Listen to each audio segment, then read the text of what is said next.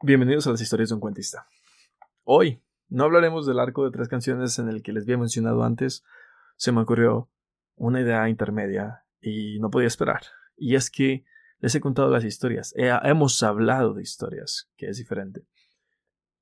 Pero lo que no he hecho es fungir en la parte de cuentista, es decir, interpretar, narrar o relatar un cuento como tal. Así que vamos a hacer eso hoy y para eso he escogido un cuento que cortito, ya que ese será el primero, eh, un cuento que aparece en la película Cinema Paradiso, una de mis favoritas. En algún punto hablaremos de ella.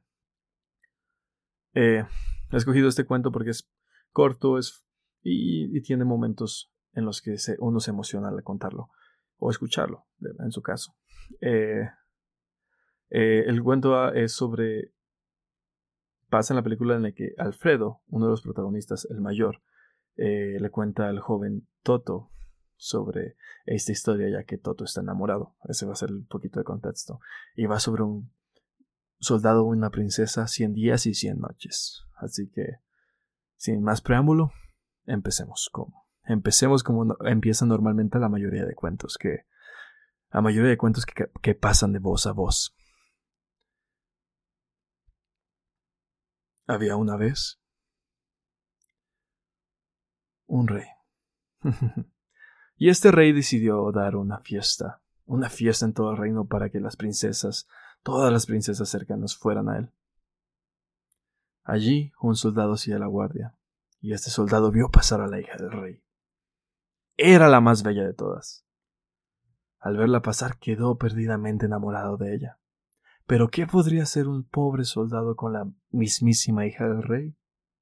Bueno, los días pasaron y la volvió a encontrar. La encontró a solas, se la acercó y le dijo que él ya no podía vivir más sin ella. La princesa quedó tan impresionada del sentimiento que le dijo Si puedes esperar cien días y cien noches bajo mi balcón, al final yo seré tuya. El soldado no esperó más Tomó la silla, se sentó bajo el balcón y empezó a esperar. Un día, dos días, tres noches, diez, veinte, treinta. Sentado allí la princesa lo miraba desde la ventana, pero él no se movía. Estaba allí, con lluvia, viento, nieve, los pájaros se le cagaban encima, las abejas se lo comían vivo, pero él no se movía. Sesenta días, ochenta, noventa.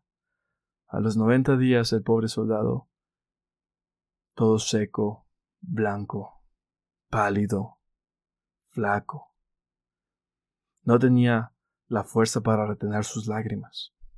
Muy apenas le quedaban las energías incluso para dormir.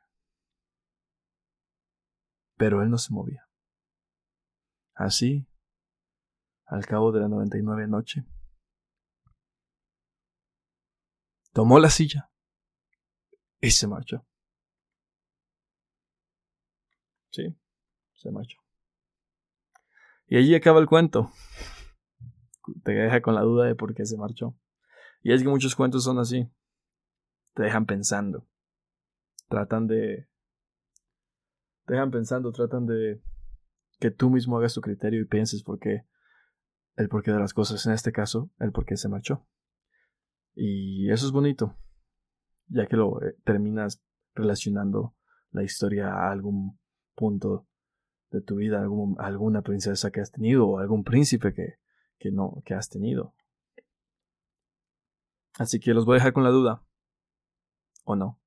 Porque, bueno, en la misma película, el joven Toto, tiempo después, le cuenta a Alfredo por qué cree él que el soldado se fue.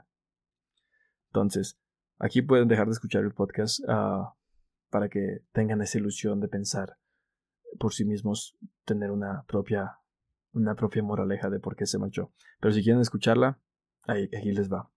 Toto dice o cree que el soldado se fue por la simple razón de que en esa 99 noche él sabía que al día siguiente la princesa, princesa sería suya. Pero existía la posibilidad de que la princesa no pudiera mantener su promesa. Y eso eso hubiese destrozado al soldado, lo hubiese matado, él hubiese muerto. Entonces se marchó, porque prefirió vivir esas 99 noches en, en la ilusión de que la princesa lo estaría esperando. Esa es la conclusión de Toto. Pero bueno, pueden tomar esta, crear la suya, contársela a alguien para ver qué piensan. Es la cosa con los cuentos. Pues bueno, espero que les haya gustado este primer cuento y nos vemos hasta la próxima con una historia o un cuento más.